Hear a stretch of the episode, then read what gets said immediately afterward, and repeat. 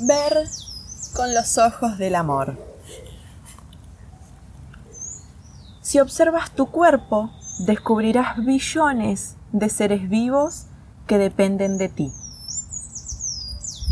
Cada célula es un ser vivo que depende de ti y eres responsable de todos, ya que para ellos, tus células, tú, eres Dios. Les proporcionas lo que necesitan Puedes amarlos o bien ser mezquinos con ellos. Las células de tu cuerpo te son totalmente leales. Trabajan para mantener tu armonía. Hasta se puede decir que rezan por ti. Tú eres su Dios. Esa es la verdad absoluta. Y ahora que sabes esto, ¿qué vas a hacer? Y no lo olvides, todo el bosque estaba en perfecta armonía con Artemisa hasta que ésta cayó y perdió el respeto por él.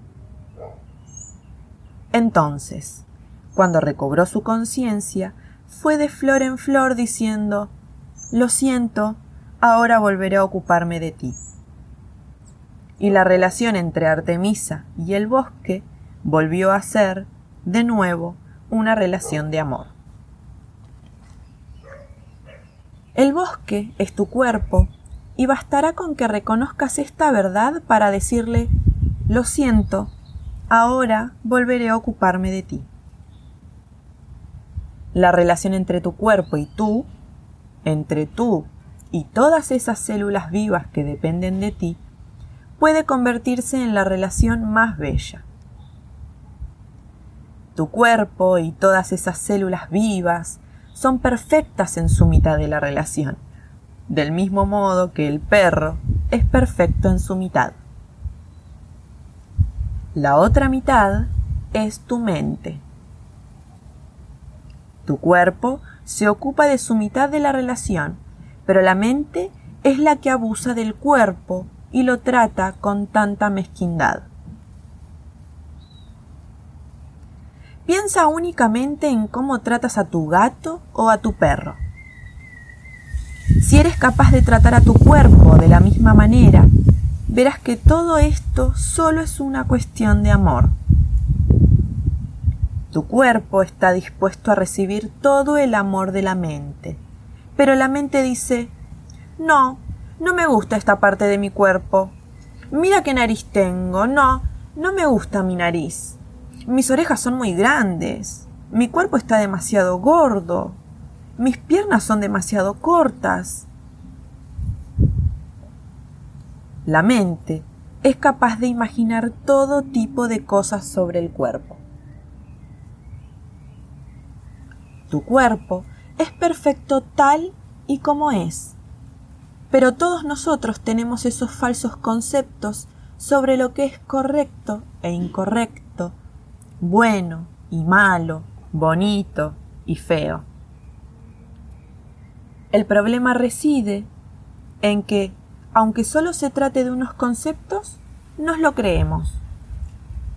Con esa imagen de perfección en la mente esperamos que nuestro cuerpo tenga una determinada apariencia, que se comporte de un modo concreto. Rechazamos nuestro propio cuerpo cuando el cuerpo nos es totalmente leal. Y aun cuando no es capaz de hacer algo, debido a sus propias limitaciones, nosotros lo empujamos y al menos lo intenta. Mira lo que haces con tu cuerpo. Si tú lo rechazas, ¿qué pueden esperar de ti los demás? Si lo aceptas, serás capaz de aceptar prácticamente a todo el mundo todas las cosas. Esta es una cuestión de suma importancia cuando se aborda el tema del arte de las relaciones. La relación que tienes contigo mismo se refleja en las relaciones con los demás. Si rechazas tu propio cuerpo cuando compartes tu amor con tu pareja, te sientes tímido. Piensas, mira mi cuerpo, ¿cómo puede amarme con un cuerpo como este? Entonces te rechazas a ti mismo y supones que la otra persona te rechazará exactamente por la misma razón. Y cuando rechazas a otra persona, la rechazas por las mismas razones por las que te rechazas a ti mismo. Para crear una relación capaz de conducirte hasta el cielo, tienes que aceptar totalmente tu cuerpo. Tienes que amarlo y permitirle ser libre para ser, libre para dar, libre para recibir, sin timidez, porque la timidez no es otra cosa que miedo. Piensa en cómo ves a tu perro. Lo miras con amor y disfrutas de su belleza. Que el perro sea bonito o feo no importa en absoluto. Eres capaz de extasiarte solo con mirar la belleza de ese perro, porque no te preocupa poseer esa belleza. La belleza es solo un concepto que hemos aprendido. ¿Crees que las tortugas o las ranas son feas? Miras una rana y ves que es preciosa, magnífica. Miras una tortuga y es preciosa. Todo lo que existe es magnífico, pero piensas, oh, eso sí que es feo, porque alguien te hizo creer en su día que había cosas bonitas y cosas feas, del mismo modo que alguien te hizo creer que hay cosas buenas y cosas malas. No existe el menor problema en ser guapo o feo, bajo o alto, delgado o grueso. No existe el menor problema en ser magnífico. Si al cruzarte con un grupo de gente alguien te dice, oh, eres muy guapo, puedes decirle gracias, lo sé, y seguir tu camino eso no cambia las cosas para ti. Pero si no crees que eres guapo y alguien te dice que lo eres, entonces eso sí que te afectará y dirás, ¿de verdad lo soy? Esta opinión te impresionará, claro, y te convertirá en una presa fácil. Crees que necesitas esta opinión porque piensas que no eres guapo. ¿Te acuerdas de la historia de la cocina mágica? Si tienes toda la comida que necesitas y alguien te pide que le dejes controlarte a cambio de comida, le dirás, no, gracias. Si deseas ser guapo, pero no crees serlo, y alguien te dice, te diré siempre lo guapo que eres, si me permites controlarte, tú le responderás, oh sí, por favor, dime que soy guapo y permitirás que eso suceda porque crees que necesitas esa opinión. Lo que verdaderamente importa no son las opiniones que provienen de los demás, sino tus propias opiniones. Eres guapo independientemente de lo que diga la mente. Eso es un hecho no tienes que hacer nada, porque ya tienes toda la belleza que necesitas. Ser guapo no te obliga a nada con nadie. Los demás son libres de ver lo que quieran. Mientras tú seas consciente de tu propia belleza y la aceptes, la opinión y los juicios de los demás sobre si eres guapo o no, no te afectarán en absoluto. Quizá creciste creyendo que no eras atractivo y envidias las bellezas de otras personas. Entonces, a fin de justificar esa envidia, te dices a ti mismo, no quiero ser guapo. Quizás hasta te asuste serlo. Este miedo puede tener muchos orígenes distintos y no es el mismo para todas las personas, pero a menudo suele ser el miedo a tu propio poder. Las mujeres que son guapas tienen un poder sobre los hombres y no solo sobre los hombres, sino también sobre las mujeres. Es probable que otras mujeres que no sean tan guapas como tú te envidien porque atraes la atención de los hombres. Si te vistes de una manera especial y los hombres se enloquecen al verte, ¿qué dirán sobre ti las mujeres? Oh, es una pelanduzca. Acabas teniendo miedo a todos estos juicios que la gente hace sobre ti. Esto, de nuevo, no son más que falsos conceptos. Se trata de falsas creencias que abren heridas en el cuerpo emocional. Y después, claro está, tenemos que cubrir esas heridas emocionales con el sistema de negaciones. La envidia también es una creencia que puede ser fácilmente desmontada por la conciencia. Puedes aprender a enfrentarte a la envidia de otras mujeres o de otros hombres, porque la verdad es que la belleza está en todos. La única diferencia entre la belleza de una persona y la belleza de otra estriba en el concepto de belleza que la gente tiene. La belleza no es más que un concepto, nada más que una creencia. Pero si crees en ese concepto de belleza, basarás todo tu poder en ella. El tiempo pasa y compruebas que envejeces. Según tu punto de vista, tal vez no seas tan bella como eras antes y aparezca una mujer más joven que ahora es la más bella. Como creemos que nuestra belleza es nuestro poder, pensamos que, a fin de conservar ese poder, ha llegado el momento de la cirugía estética. Nuestro propio envejecimiento empieza a herirnos. Oh, Dios mío, mi belleza está desapareciendo. ¿Me seguirá amando mi pareja si pierdo mi atractivo? Mm, ahora se fijará en mujeres más atractivas que yo.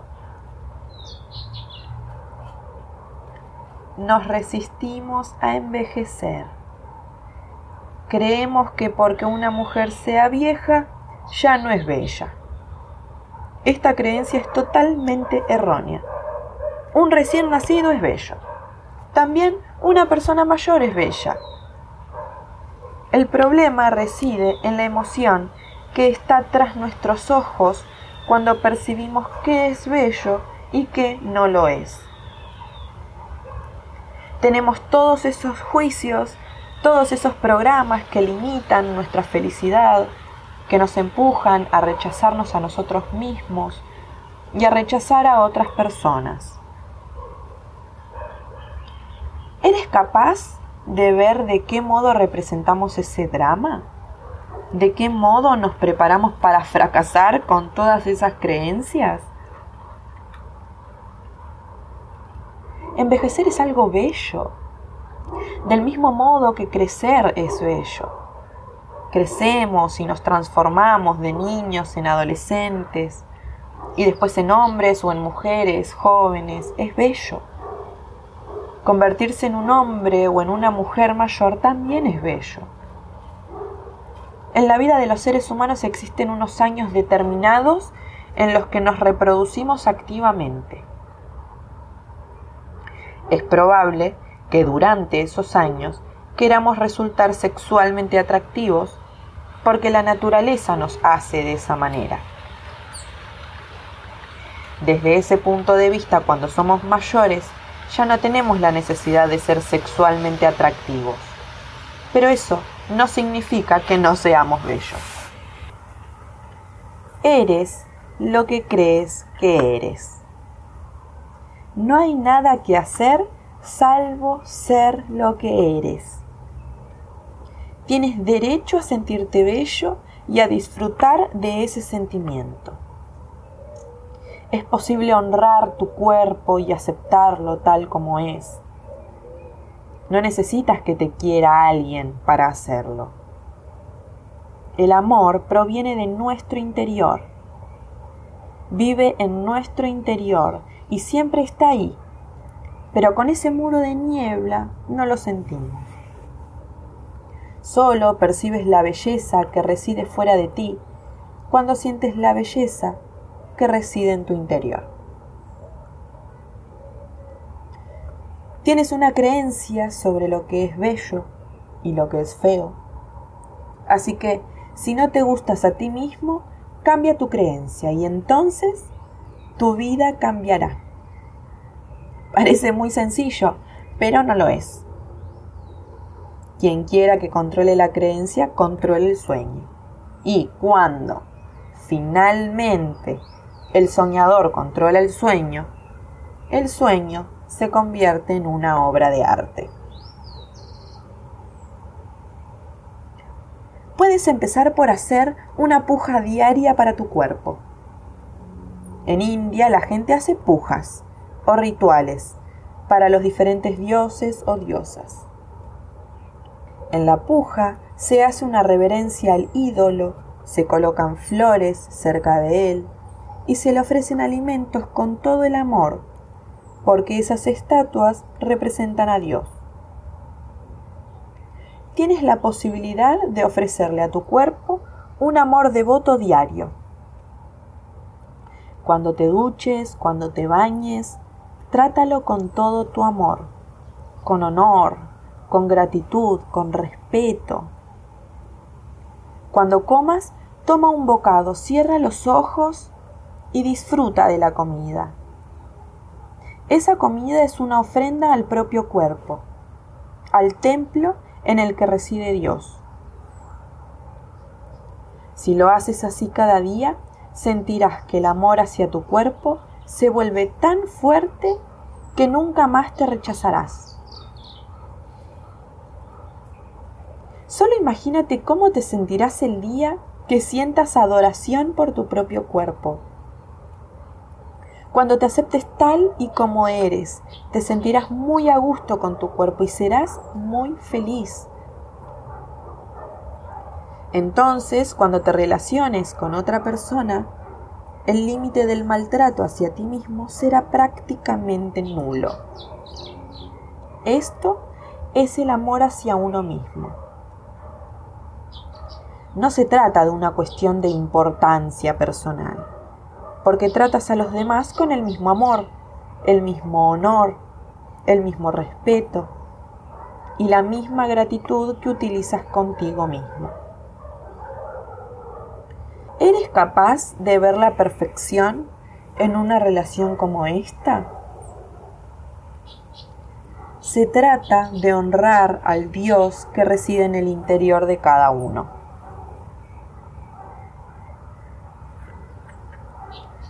Cuando te impones el objetivo de crear una relación perfecta entre tu cuerpo y tú, aprendes a tener una relación perfecta con cualquier persona, incluso con tu madre, tus amigos, tu amante, tus hijos o tu perro.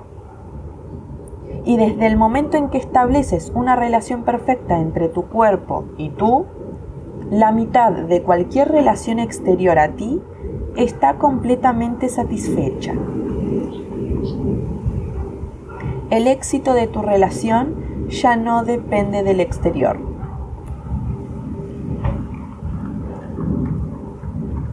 Cuando haces una puja con tu propio cuerpo, cuando sabes que sientes devoción por tu cuerpo y tocas el de tu amante, lo haces con la misma devoción, el mismo amor, el mismo honor y la misma gratitud. Y cuando tu amante te toca a ti, tu cuerpo está completamente abierto. No hay miedo, no hay necesidad. Está lleno de amor. Imagínate todas las posibilidades que se derivan de compartir tu amor de esta manera. Ni siquiera necesitas tocar. Te bastará con mirar a los ojos de la otra persona para satisfacer las necesidades del alma. El cuerpo ya se siente satisfecho porque tiene todo tu amor. Nunca más estarás solo porque te satisfarás a ti mismo con tu propio amor. No importa hacia dónde dirijas tu mirada, porque te sentirás colmado de amor, pero ese amor no provendrá de otros seres humanos. Es posible mirar un árbol y sentir todo el amor que proviene de él. Mirar el cielo y sentir que satisface la necesidad de amor que tiene tu mente. Verás a Dios en todas partes y ya no será únicamente una cuestión teórica. Dios está en todas partes. La vida está en todas partes. Todo está hecho de amor, de vida. Incluso el miedo es un reflejo del amor.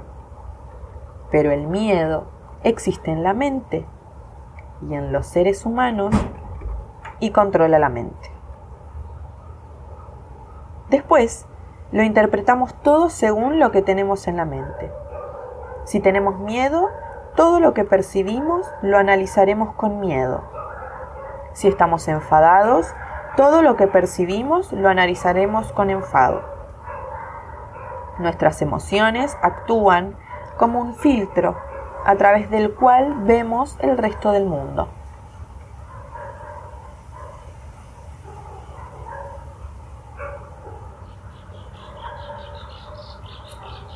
Podría decirse que los ojos son una expresión de tus sentimientos. Percibes el sueño externo según los ojos con que los miras. Cuando estás enfadado, ves el mundo a través de los ojos del enfado. Si lo miras con los ojos llenos de celos, tus reacciones serán diferentes, porque verás el mundo a través de los celos. Cuando lo haces con los ojos llenos de enfado, como ya he dicho antes, todo te molestará. Si ves el mundo a través de los ojos de la tristeza, llorarás porque llueve, porque hay demasiado ruido, por cualquier cosa. La lluvia es lluvia. No hay nada que interpretar ni que juzgar. Pero tú la verás conforme a tu cuerpo emocional.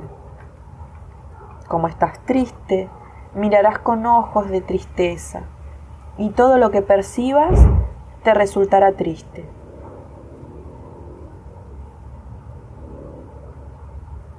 Pero si miras con los ojos del amor, donde quiera que vayas, solo verás amor.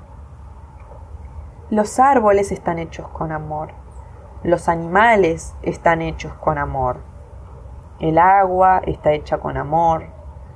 Cuando percibes las cosas con los ojos del amor, puedes conectar tu voluntad con la voluntad de otro soñador y entonces el sueño se convierte en un solo sueño. Cuando percibes con amor, te conviertes en uno con los pájaros, con la naturaleza, con una persona, con todo. Solo así serás capaz de ver con los ojos del águila o experimentar la transformación a cualquier otro tipo de vida. Con tu amor te conectas con el águila y te conviertes en sus alas, o en lluvia, o en nubes. Ahora bien, para conseguir esto, necesitas eliminar todo el miedo de tu mente y percibir con los ojos del amor. Tienes que desarrollar tu voluntad hasta que se haga tan fuerte que sea capaz de captar la otra voluntad y convertirse en una sola, ya que haciéndolo así tendrás alas para volar. O, si eres el viento, serás capaz de ir de aquí para allá, harás que desaparezcan las nubes y que brille el sol. Este es el poder del amor. Cuando satisfacemos las necesidades de nuestra mente y de nuestro cuerpo, los ojos ven con amor. Vemos a Dios en todas partes. Incluso vemos a Dios detrás del parásito de otras personas. En el interior de cada ser humano se encuentra la tierra prometida que Moisés ofreció a su pueblo. Esta tierra prometida se halla en el reino de la mente humana, pero solo en la mente que es fértil para el amor, porque es ahí donde reside Dios. Si observas la mente humana corriente, verás que también es una tierra fértil, Pero para el parásito que hace crecer las semillas de la envidia, del enfado, de los celos y del miedo. En la tradición cristiana se dice que después de que el arcángel San Gabriel anuncie la resurrección con su trompeta, los muertos saldrán de la tumba para vivir la vida eterna. Esa tumba es el parásito y la resurrección es el retorno a la vida, porque únicamente estás vivo cuando tus ojos son capaces de ver la vida, que es el amor. Es posible tener una relación que satisfaga tu sueño del cielo. Es posible crear un paraíso, pero tienes que empezar por ti mismo. Empieza por aceptar totalmente tu cuerpo. Persigue afanosamente al parásito y consigue su rendición. Cuando lo hagas, la mente amará el cuerpo y dejará de sabotear al amor no depende de nadie más que de ti. Pero en primer lugar, debes aprender a sanar tu cuerpo emocional.